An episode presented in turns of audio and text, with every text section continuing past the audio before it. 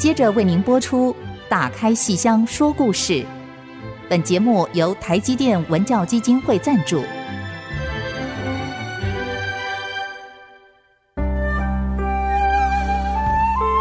打开戏箱子，看见台上的精彩一刻。戏箱子里还有许多你不知道的喜怒哀乐、悲欢离合。让戏曲专家王安琪、罗世龙和您一起打开戏箱说故事。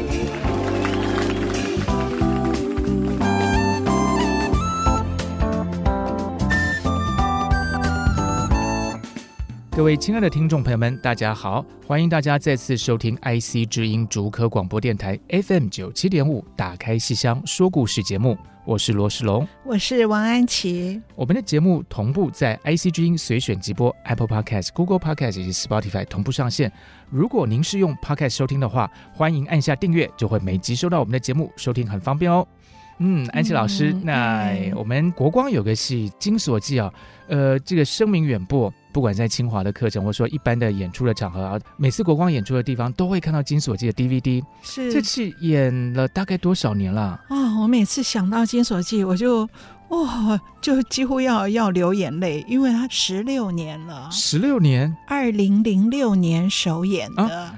啊二零零六年距老老师老师，您说二零零六年距离现在已经十六年了吗？对呀、啊，现在二零二二了。哇，天哪，这个时间，我有，时间过很快，很快呀、啊哦。这个是张在二零零六年的时候是首演，首演，首演是在台北吗？嗯、首演在城市舞台。嗯本来是说演四场，嗯、演礼拜五晚上、礼拜六下午晚上跟礼拜天下午，结果一下子票就卖光了，嗯，然后很多人很想看。后来我们就问魏海明老师，能不能够礼拜天晚上？再加一场。临时吗？临时。哇，这功夫带在身上，就，是、就是演出前、哦、呃一个月大概卖光了，嗯、卖光，所以那个时候我问他可不可以礼拜天晚上加一场，嗯、那个很累哎，你看礼拜五晚上首演，然后礼拜六下午，礼拜六晚上，嗯，然后礼拜天下午，再礼拜天晚上，哇。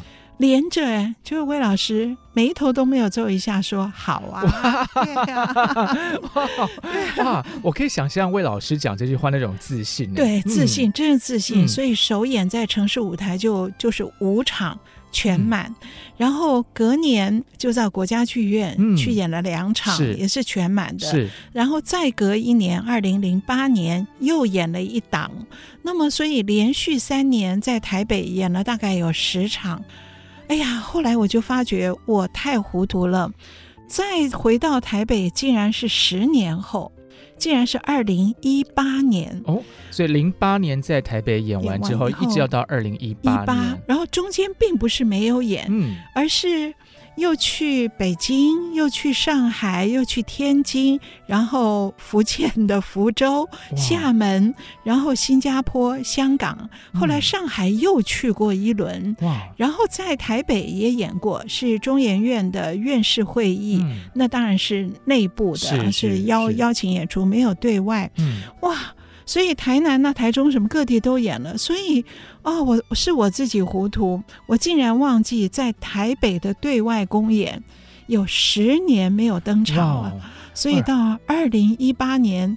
再推出的时候，哇，觉得无限沧桑，恍如隔世，恍如有一种这个叫什么华丽的苍凉，是就是 张爱玲，就是张爱玲。其实《金锁记》就是张爱玲的原著小说，就是啊。不，老师您刚才说了这么多地方，我听了有点突然听到上海的时候有点吓一跳哎，因为张爱玲就是上海代表作家，就是、对，然后拿着《金锁记》到上海去演出，这个勇气有点，哦、我们勇气很强哦，嗯、到、嗯、到北京。已经是很，因为北京京剧的原乡嘛，哈、这个。那我因为《金锁记》是一个非典型京剧，是，所以在等于二十一世纪初，是你闯到北京去，已经是很需要这个勇气的。嗯，而且我们是先到北大的百年讲堂去演了一场。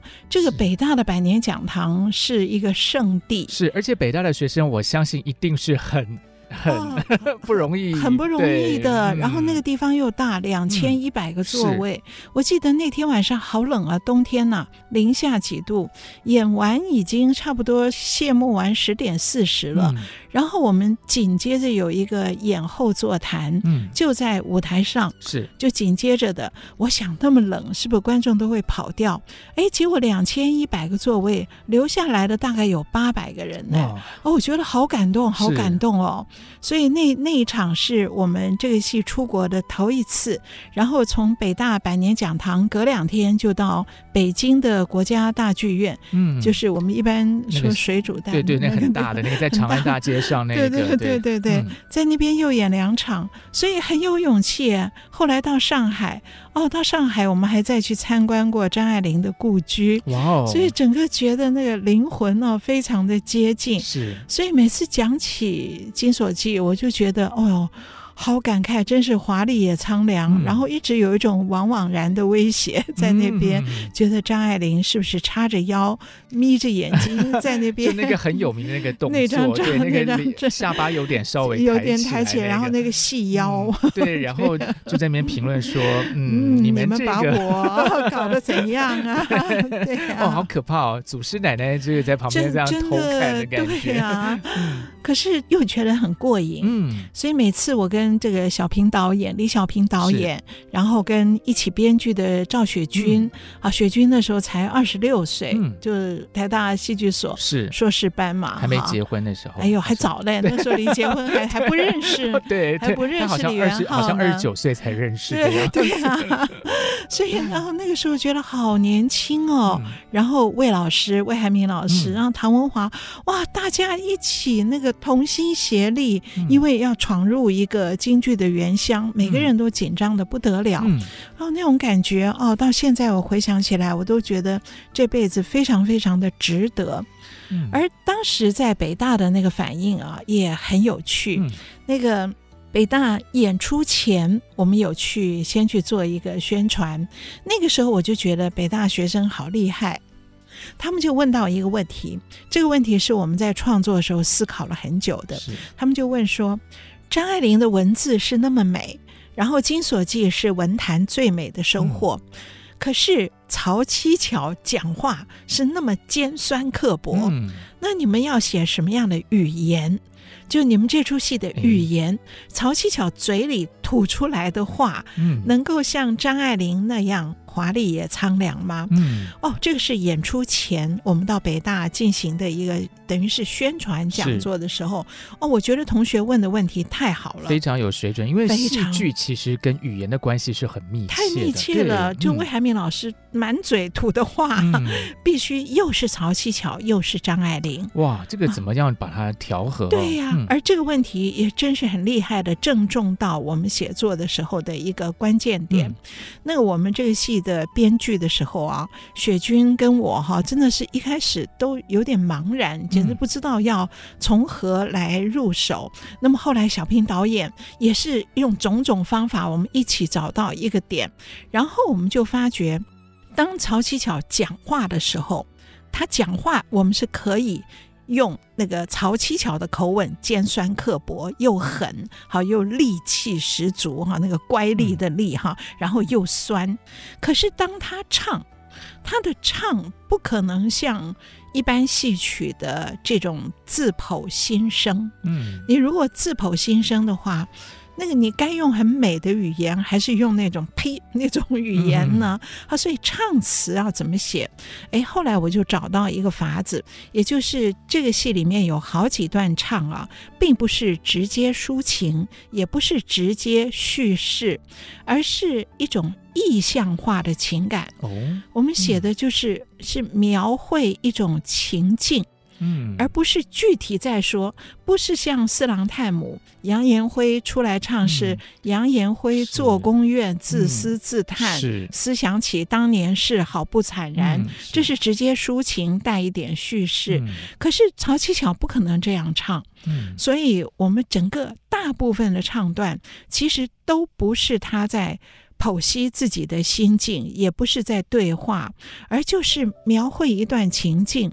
就譬如像我里面写了一段吃鱼。嗯，好，就是曹七巧说他，他说那个冤家哈，呃，我起先很对那个冤家很好，我很耐性的拿了一条鱼去剔骨挑刺。做鱼球，我那时候不知道是、嗯、是刚好在哪个餐厅 吃了一个什么鱼球，我就想鱼球的做法很麻烦，嗯、你要先要把鱼的刺全部挑掉，嗯、然后弄得一点刺都没有，之后再怎么弄啊弄呢，弄成一颗一颗像丸子一样的东西，嗯、然后又要鲜美，什么醋溜鱼球什么之类的，对不对？所以我那时候不知道怎么就想到这个鱼球，我就想曹七巧就在唱这么一段，他也不是对谁唱。也就是在说，我起先这么爱那个小叔子江三爷，我愿意为他做很多事，我愿意剔骨挑刺做鱼球，然后我要喂给他吃，结果我发觉他。虚意假应酬，他随便应付我，他并没有真心对我。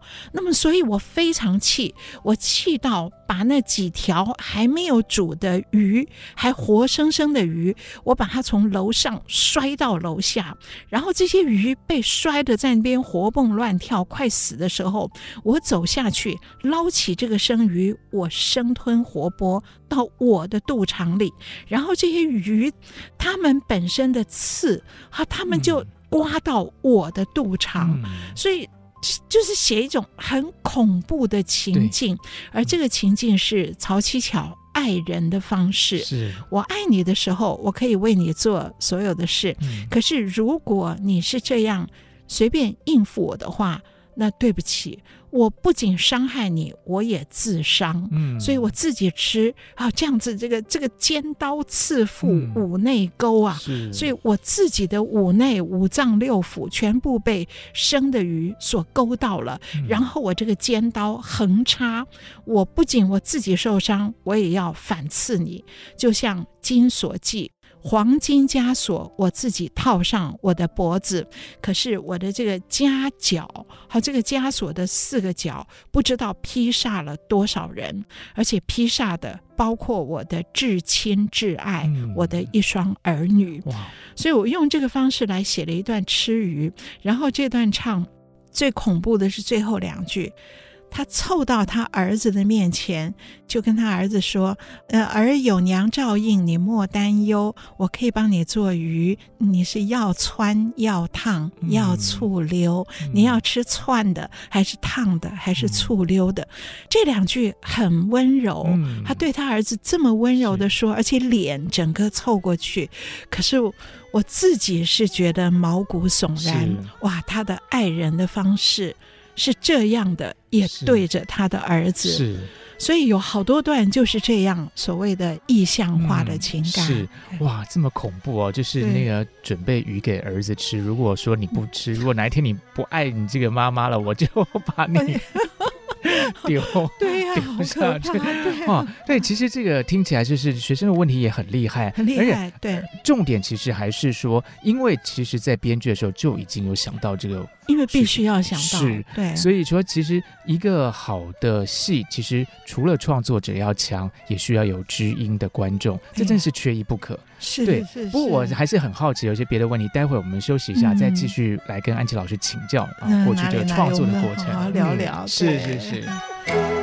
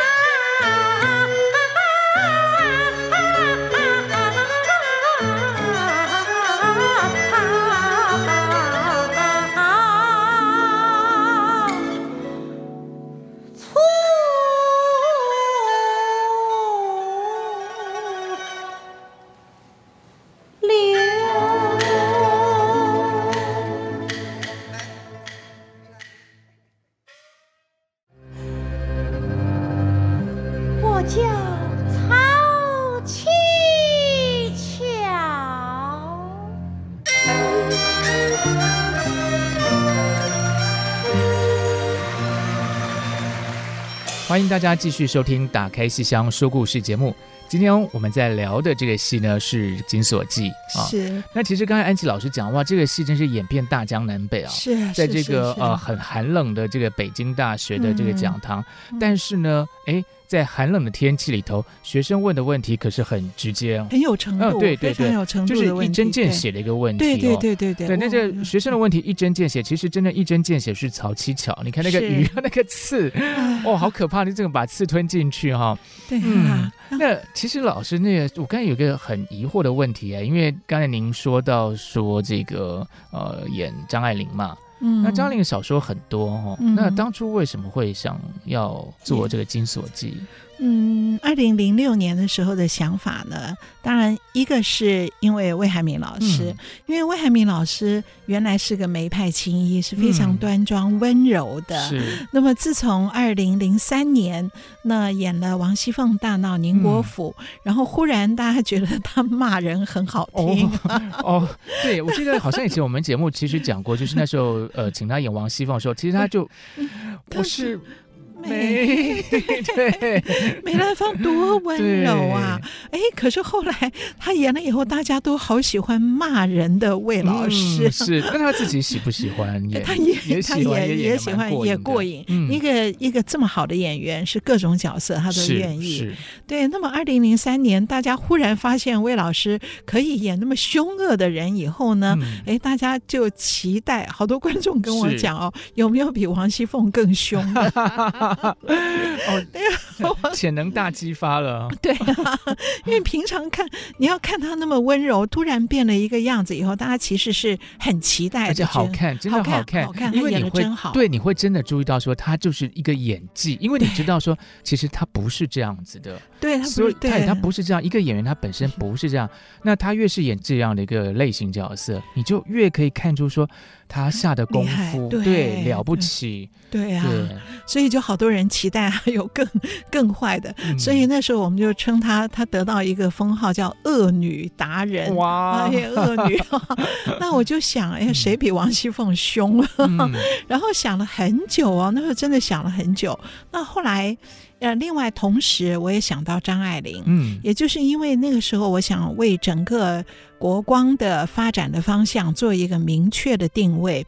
那我一开始就讲的是现代化跟文学性，嗯，那么文学性的话，王熙凤是《红楼梦》的，好，然后《阎罗梦》呢也是冯梦龙的这个呃喻世名言，嗯，也就是明代的三言两拍的。然后我们做的大部分都是文学的戏，那么当代的文学、现代的文学。呢？张爱玲能不能够搬上京剧舞台呢？嗯、当我动这个念头之后，我就觉得一定要，太好了。嗯、是为什么呢？因为张爱玲的文笔是很古典的，是是《红楼梦》里面熏陶出来的文笔。嗯、可是张爱玲笔下的人物，她笔下的小说却是极现代的。嗯、是。那么同样啊，我们那个时候在为京剧找一个方向，也是这样啊。京剧的表演功法，它的唱念做打，它的四功五法是很传统的，传统传下来的这么这么圆熟、这么自给自足的这一套表演功法。可是我们要保存这个功法，却希望它展现。当代意识、嗯、展现最现代的一种人物跟精神，是那么跟张爱玲的用古典的文笔写现代都会女子，不是刚好是相合的吗？嗯、所以这种种就是让我在这种理论思考上面让它合在一起了。好，那么张爱玲这么多小说里面要挑哪一个呢？那因为京剧啊，怎么说都还是。传统戏曲，所以产生在清代的京剧啊，以前在舞台上演的时候，大部分演的是明朝以前的故事，嗯、就清朝的戏，对清朝产生的京剧而言，已经是时事剧了，嗯、已经是现代戏了。反正明代的就是历史剧，就是历史古代的了，对，通通都穿明代那样子。对对对对对，对，对，所以大部分的京剧还是适合穿。古装啦，就是明代以前的服装。嗯、那张爱玲的小说，如果红玫瑰、白玫瑰，那不可能穿稍有古典，而且里面的人不够坏，对，就呆呆的，然后就没有王熙凤的语言，那就不行啊。对，烟离跟那个烟离，对，然后还有一个烟离蹲在马桶上，对，啊，这个这个有点难表现，不是重点是不够坏，观众观众要看的是坏，对，不是要看一个坐在那边然后发呆的。然后我是先从时代背景来讲，那只有《金锁记》是在一个民国初年，民国初年跟清朝末年是一个。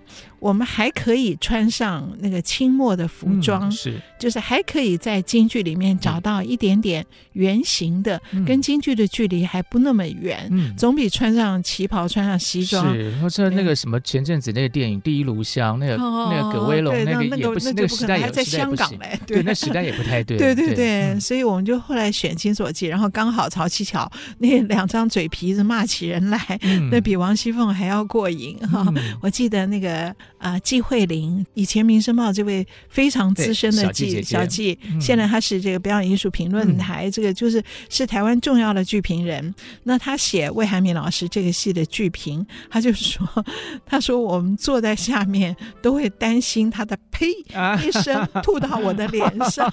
”他说：“我一边看戏，我一边简直想往外逃，可是我却。”陶醉在里面，嗯、就大概是这个意思了。是所以魏老师这个戏的演技实在是太强了。嗯、他得到国家文艺奖，其实这个戏是关键。嗯，也就这个戏，二零零六年演了，然后二零零七年。魏老师就得到国家文艺奖。这个戏其实，在魏老师的演出生涯里很重要，巅峰。对，对，那个去年我们不是在新竹有一个展览嘛？千年舞台。对，千年舞台那个那个展览，嗯、其实这个曹七巧就是这个金锁记，其实在整个展览里占了一个蛮重的一个是是是是区块。对，嗯。这绝对是他这个表演艺术生涯中的巅峰，而且他当时演了以后，他就发下我我记得是彩排场啊，二零零六年还没有首演，彩排场那个小季就来看了，嗯、小季看了以后就在报上。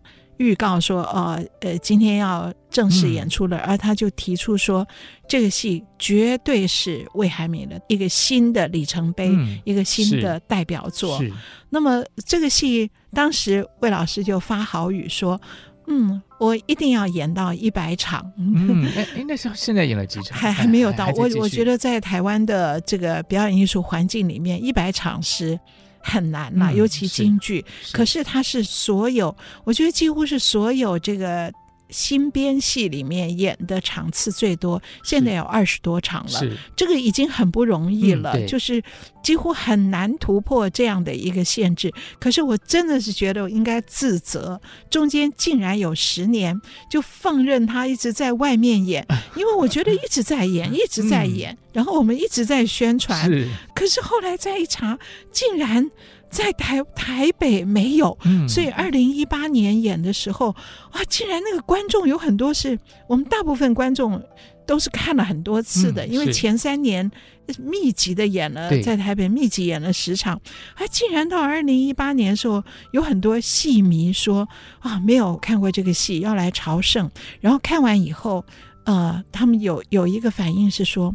充满了敬畏，嗯，觉得这个戏是当下二零零六年那个当下的时刻才能做得出来的，以后很难，所以充满了敬畏。而在当年二零零六年这个戏演红了以后，也是很多观众是一刷、二刷、三刷、四刷，对，而且魏老师自己，我刚刚不是说二零零六年首演的时候，本来说演四场。然后临时因为票一下卖光了，演出前一个月卖光了，所以我们想加礼拜天晚上。那魏老师一口答应，答应以后到演完了以后，我们想他已经累坏了吧？嗯、因为不只是说连演了五场，你想想看，礼拜六下午演到五点半多谢幕完，嗯、然后晚上七点半又要登场，那中间又要吃饭，对、嗯，然后还有很多人到后台去看他，然后又要重新化妆，对，有多累呀、啊？就整个 一整天就是那个体力，嗯、而且是连着两两三天这样子。对，对，而且在首演前那个连续的彩排呀、啊、记、嗯、牌，就是那个人的体力，体力活，体力活要到几点？嗯、我们想说礼拜一让他好好休息吧。结果有一个 这个事情已经被普遍的传送了，说礼拜一早上十点，导演李小平他在北艺大读硕士，嗯，他在北艺大上课的时候接到了魏老师的电话，我们是不是等一下再来？好呀，好呀，接了这个神秘的电话，到底礼拜一早上会有什么事情呢？我们先休息一下，待会再来揭晓答案。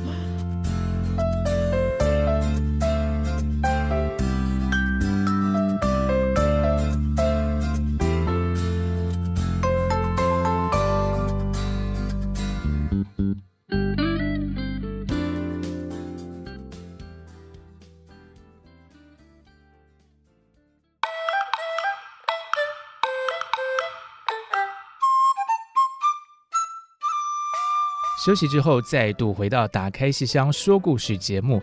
刚才呢，哎，礼拜一早上，哎，接到了一通神秘的电话，是魏老师的电话。对，嗯、李小平导演在北艺大关渡的山上，关渡的山上读书。小平也很厉害，忙了那么多天，嗯、演出前的导演有多忙啊？对，对不对？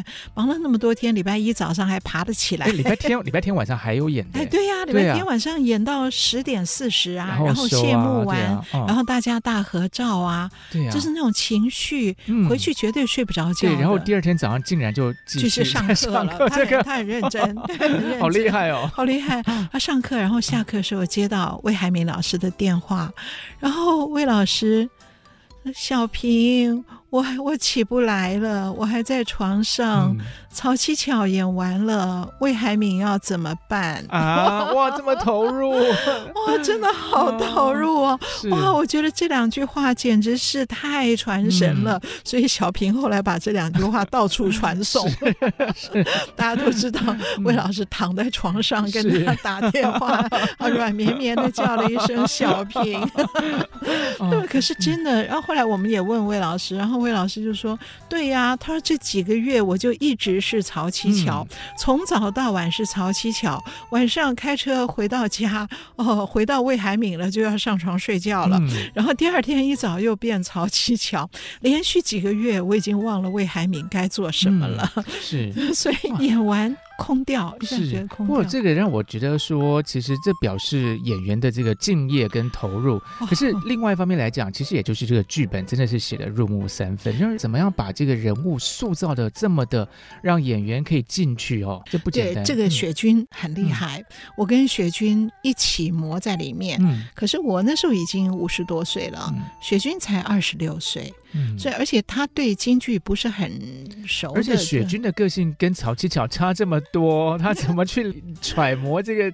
对对，可是他有一个文学的敏锐度，嗯，嗯哦，然后可是我就觉得，哎，也许正因为他不是一个老戏迷，嗯，所以他不会被京剧的说故事的城市所干扰、所牵引，嗯、所以他可以直接从张爱玲，然后来。思考这个戏该是一个什么样的架构？嗯，那么可是张爱玲实在是太难琢磨了。那么我们一直找不到的时候，小平导演说：“他说他反复的读这篇小说，读到这个。”小叔子江三爷哈，嗯、就这个故事，我想大家大概也都知道，也就是曹七巧是个卖麻油的麻油西施。我还我这个戏啊，后来啊，因为到处做宣传，我、嗯、讲到后来我有点皮掉了。有一次我记得就是有一年去北一女，嗯，讲的时候，我就那天很累，糊里糊涂进去以后，我就说他是个卖槟榔的，我大家全部愣住，然后啊，我才想。不 卖麻油的吧？老师太累的时候，有时候会不会就是因为我们一般累的时候擦个什么绿油精或白花油？会不会有时候老师讲要擦个麻油在这个太阳穴？哇，曹七巧是卖槟榔的哇！这哪是什么槟榔西施？是，是他是麻油西施哈。那一个小家碧玉。嗯，好，那么。我们是把这个故事啊，张爱玲写了两遍，甚至三遍。嗯、对，她先写了一九四三年，先写了中篇小说《金锁记》，嗯，后来隔了二十三年，她自己把它写成长篇小说，而且是英文版的，叫《怨女》。对，然后他自己又把英文版改写成中文版，是，所以几乎是自己写了三遍，是中英文。中篇、长篇。哈，那么中篇的叫《金锁记》，长篇的叫《怨女》。哈、嗯，那这两本小说里的主人翁的名字啊，什么也都不一样，性格也略有一点差别，嗯、可是基本上是同一个故事。那我们编剧的的时候呢，是两本同样都参考了。那对于怨女哈，我们吸收了一点她的性格，而还有一个角色是。《金锁记》里没有的，就是麻油铺对门的中药铺，嗯，卖中药铺的伙计小刘，嗯，小刘，啊嗯、把这个人物我们把它用到我们编的这个戏里面来了。所以，如果听众朋友只读了那个中篇小说《金锁记》的话，嗯、可能以为小刘是我们掰出来的，嗯、其实是。长篇怨女里面有的角色哈，哇，这个曹七巧在麻油铺看着斜对面的中药铺，两个人是有感情的。小刘喜欢七巧，七巧也对小刘有好感。那他就想着，哎，小刘他会不会托人来提亲？结果小刘真的托人来提亲了。可是小刘是托媒婆跟七巧的外婆家去提亲，在某一天的傍晚，而刚好好死不死就是那一天的黄昏。嗯，那个大宅门有钱人家的江家托了一个媒人去跟七巧的哥哥嫂嫂提亲。嗯同一天，一个是傍晚，一个是黄昏，一个像七巧的外婆，一个像七巧的兄嫂。那一个是中药铺的小刘，一个是有钱人家的江家二爷。那结果他的兄嫂对他很好哦，并没有逼迫他或是骗他，而是让他自己选择。而七巧那个时候又看了一眼对门中药铺，他中药铺里暗暗的。幽沉沉的中药铺好像都是黑黑的，对对呀，可能那个药柜子黑黑的哈，是不是说怕可能光照到会？我我其实也不懂，但我也不知道，印象中就是比较暗一点。对，我们都有这个印象。对，他就看对面暗暗的，他就想，如果我选择了小刘，那我是不是永远在这个幽沉暗暗的地方过一生？然后他一想。不对，还不只是在这里，我可能是要到小刘他的妈妈家，在田里面，我可能是要跟着他妈妈在田里面种田那样过一生的。嗯、然后七巧摇了摇头，他决定选择。有钱的江家，嗯、所以黄金枷锁自己带上的，是也怨不得人、哦，怨不得人呐、啊，嗯、所以更怨自己，是怨自己，好矛盾哦，好矛盾，更怨自己那个怨气就更喷发出来。嗯、那么这个江家，她嫁给的是江家二爷，是个软骨病的瞎子。嗯，那人家媒婆也不能说骗了她，都已经跟她说了，就是眼睛不太方便。嗯，可是。就是，总之，我们这个戏里写了一句词：“半由运命，半是自身。我心中原也是清明如镜，嗯、是我自己选择的，我不是被骗了。我清清楚楚，半由运命，就命运哈，嗯、半是自身，也是命运作弄人，也是我自己选择的。是可是七巧就这样，就这么。”不得意的怨恨了，酸了一辈子。嗯、然后我记得怨女写到后来，到他年纪都大了以后，他的兄嫂又一次来看他，然后他靠在榻上，他嫂嫂跟他说：“哦，我们原来那个了搬家了，原来家里面好麻油铺对面的什么什么。”然后讲到对面的中药铺那个小刘，然后他嫂嫂就说了一句：“哦，那个对门那个。”哎，小刘啊，几岁了？他是属什么的？结果七巧在榻上就毫不犹豫地说了一句：“他是属……我忘了什么，属羊的。嗯”哇！我我看那个小说看到那个时候，心好酸哦。哇，就是这样，一辈子他记得他是属什么的，是就是哦，那个感觉就让让人觉得。哦，觉得曹七巧不只是可恨，一直记着这件事情。对对对对对，对，不是有点有点像我想到前阵子啊，我们在讲那个什么二十年电话，电话没有变，对啊，没有我这个有点搞笑，但是但其实其实但是我可以体会那种感觉啦，就是说你因为很好像很不满现在的生活，嗯、可是现在的生活其实是你自己选择。对，你就在想说，那如果当初是怎么样怎么样的话，那现在会怎么样？可是如果能够在当下立刻就有那个反应的话，你就想说他到底他真的是从早到晚就在想这件事，哎，对呀、啊，对，他并没有说哦，小刘啊，我想你想什么都没有，对，他就静静的说属羊的，就是就哦，我觉得那个那一刻我真的是觉得浑身鸡皮疙瘩，而且他就是。好像又有一点，就是很淡然的，越是越，越是淡然，反而你会觉得说他，就你要怎么说呢？心死了吗？还是怎么样？反正就很那个是很复杂的一个情绪，对，对呀。所以这个情绪，我们就想到说，嗯、小刘这个人物是可以放到我们的戏里面，嗯、是。当然他是个虚幻的人物，是。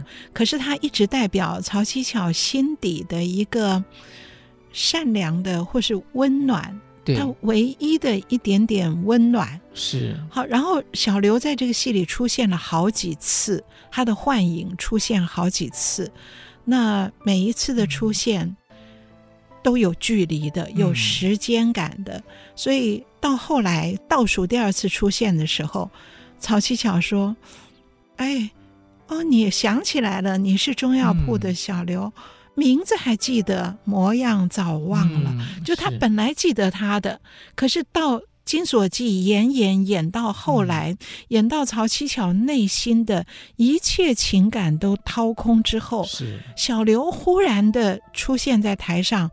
他还认得他，他却说：“你的模样我全忘了。”是，就是这个小刘的出现也是有有时间的一个推进的，是是。所以整个戏我们看到曹七巧性格的演变，而透过这些外在的东西来点醒那个演变。其实这就很像张爱玲的那个风格。其实就是有时候你在人生中，因为某些可能决定。或是某些因缘际会，对，然后说着说着，时间也就这样蹉跎掉了，然后就几十年就过去了。对，你看那个半生缘，对啊，最后回不去了。嗯、是哇，那么一句话，真的现在就变成真的是金句啊！是，对。好，我们还是先喘口气好了。这个是让我们有点心情有点受到波动啊。我们先休息一下，马上回来。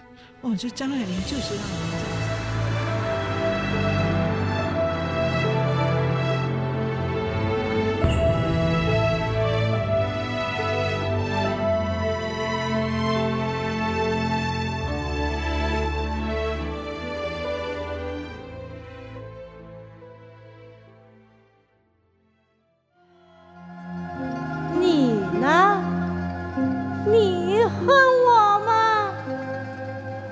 们。从你一双脚，一步一步地踏上了江家花轿，我与你今生今世再无瓜葛了。欢迎大家继续收听《打开戏箱说故事》节目。我们刚才在聊张爱玲哦，一边聊，其实安琪老师啊，果然是性情中人哦，这个就是哎，整个非常的呃，在这个情绪里头哈。那我其实也有点。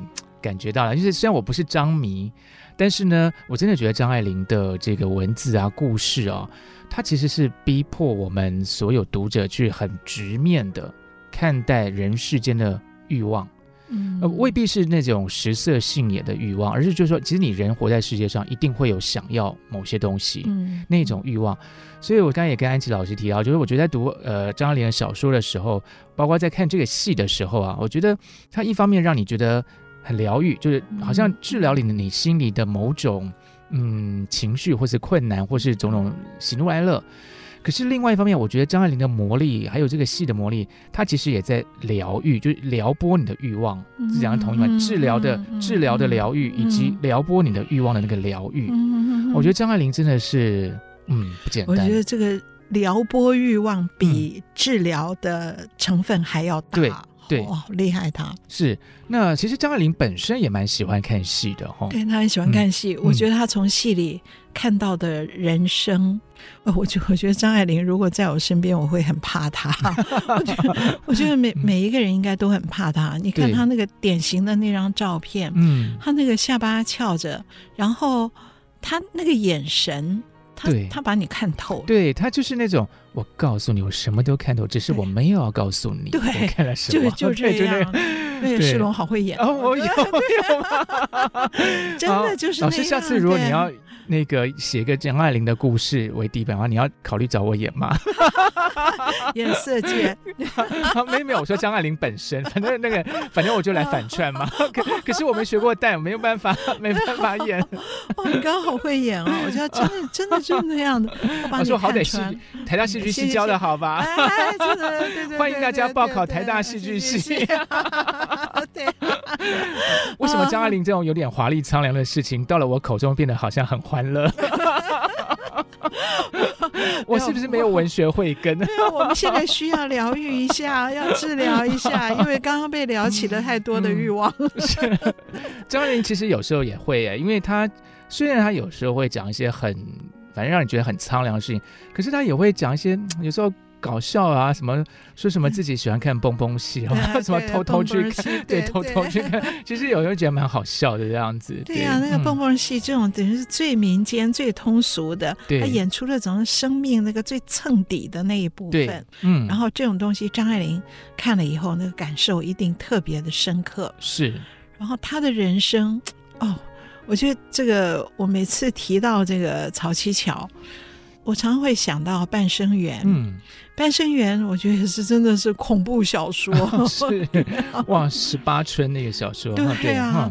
然后你想想看，那个曼璐，顾曼璐，哈，不是女主角曼楨，对，是她那个姐姐。我记得这个呢，有好多好多部影视作品，通通都在演。那么其中大概比较大家看了，呃，熟悉一点的，应该是大概二三十年前那个。吴倩莲跟黎明演的那一部，然后黄磊演的淑慧，好、嗯，其中梅艳芳演她那个姐姐，哎呀，我觉得这个人选实在是选的太好了。那个曼璐，哦，那个曼璐这个角色，我常常抓到一张照片，就是看到梅艳芳。在一个半黑半白一个阴影中，那我觉得梅艳芳本身长得就很奇怪，嗯，就是不是好看或难看，而是我我我第一次看到她的时候，我很想用手去把她的鼻子跟眼睛拨拨正，我不晓得为什么，她跟张曼玉我都有这种想要把她拨正的一种感觉，可是呢不能拨，因为他们就是这个样子才好看。梅艳芳就是那么特别，然后在她穿着旗袍，梳起那样的头发，然后哦讲到旗。旗袍，我就想到张爱玲这个写这个《半生缘》里面，嗯、那个世钧那个男主角去女朋友曼桢家的时候，那个上海的弄堂，然后他走上那个小小的狭窄的楼梯，你看他写的说。呃，这个世钧好去女朋友家，然后上楼的时候，刚好女朋友的姐姐曼露下楼来。嗯、我记得那一幕，哦，那个小说根本就是一个电影画面。那一幕，他们两个人在那个楼梯狭路相逢，哈，擦身而过。然后世军回头看到，看到曼露穿了一身旗袍，而那个旗袍的腰那个地方有一个手掌的印子。嗯哦，那个那个描写啊，真的是那个意象生动艰辛呐、啊。嗯、那真的是这个曼璐做舞女做久了，所以多少男人搂过的那个腰，嗯、然后他通过这一个，就那个色泽淡退啊，就世君看一眼，立刻明白了整个的这个他姐姐的身份，嗯、而他姐姐心里面的怨呐、啊、恨呐、啊，我们从这一个画面也就可以看到。所以他姐姐还好。后来找到了那个暴发户，在电影里面是葛优来演的。嗯、找到这个暴发户，他姐姐似乎想要完成寄托他一生最温暖、最快乐的一个欲望在里面，就是能够跟这个暴发户好好的有个家。结果他又落空了。嗯、这葛优一天到晚在外面跑，根本不待在家里。葛优喜欢孩子。葛优也喜欢他的妹妹，嗯，然后被梅艳芳演的这个曼璐看穿了以后，竟然会用这样子不择手段的方法，把自己的亲妹妹送进了葛优的、嗯、可以说魔爪里面，而且而且后来他还把她幽禁在那个家里面，等到孩子生出来，我觉得根本这就是一个恐怖小说。嗯，可是我们又很同情曼露，嗯，是就是这曼露梅艳芳的那个角色实在太合适了。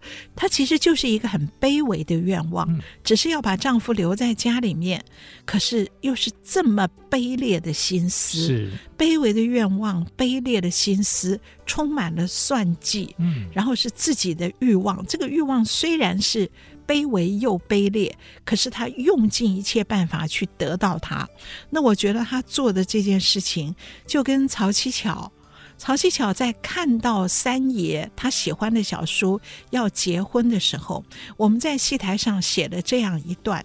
这一段就是把七巧的跟她那个摊子丈夫的房间和三爷的洞房放在同一个舞台上。那小平当时就想到，他说：“我把这个洞房跟七巧的自己的房间放在同一个舞台上，就是我们舞台的空间。嗯、那然后要台上有一个半截的镜框，虚拟的镜子，不是真的镜子的布景，是一个虚拟的镜子。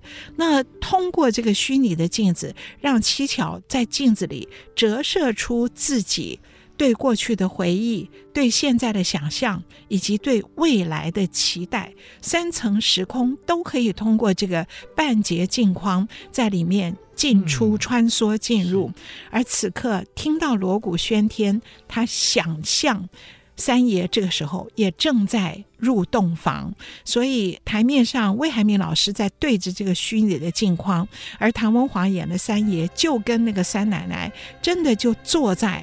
这个台上就坐在魏海敏老师的后面，然后当这个三爷要去掀开三奶奶的盖头的时候，嗯、魏海敏演的七巧走过去，挤在他们那里，然后用手。握住了三爷的手，嗯、这是京剧舞台上第一次十指交缠。哇，从来没有过。是京剧昆曲全部都是虚拟的，袖子，袖子一定是水袖。嗯、你再怎么样缠绵都是水袖。而这一次，小平导演让七巧跟江三爷真的十个手指握紧在一起，嗯、然后雪君在这里写了两句台词，写得非常好。他握紧着三爷，然后。看着三奶奶新娘子，然后七巧说了一句：“三奶奶，你可得把她留在家里，可得把三爷长长久久的留在家，因为这三爷本来一天到晚去外面逛窑子，七巧人生唯一的一点希望就是等三爷回到家的时候，可以跟我打打麻将，嗯、跟我讲讲话，我心里就舒服点。那以前他老不在家，现在要结婚了。”我只能让你结婚，可是我有我的欲望，有我的算计，让三奶奶把你留，有个新娘子的，总能把你留在家吧？你可得长长久久的留住她。然后。我们的分工大概都是学军写了念白，然后我来写唱词，所以那个意念是要这样衔接下来的，所以就是任凭你跟他心心相印哈，嗯、那你也要留于我半点真情，留给我。挨长梦，留于我度寒风。是缺月犹能将路映，就是我不需要圆月满月，缺月都能够帮我映照前面的路。嗯、半生只问你一点真。就是这是曹七巧的欲望，是这么卑微的欲望。是，嗯，好，我们今天时间也差不多了哈，希望大家喜欢《金锁记》，喜欢张爱玲，也喜欢国光的戏。我们的节目除了在 IC 君的官网 AOD 可以随选即播收听之外，也可以在各大的 Podcast 平台上面收听哦。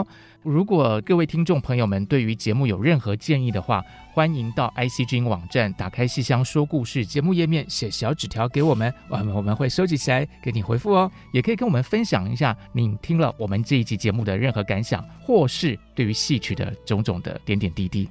那在这边还是要提醒听众朋友们，在这个防疫期间，记得要戴好口罩、勤洗手、保持防疫距离，确实遵守实名制哦。好那打开信箱说故事，我是罗世龙，嗯，我是王安琪，好，我们下次再见，拜拜。好，拜拜。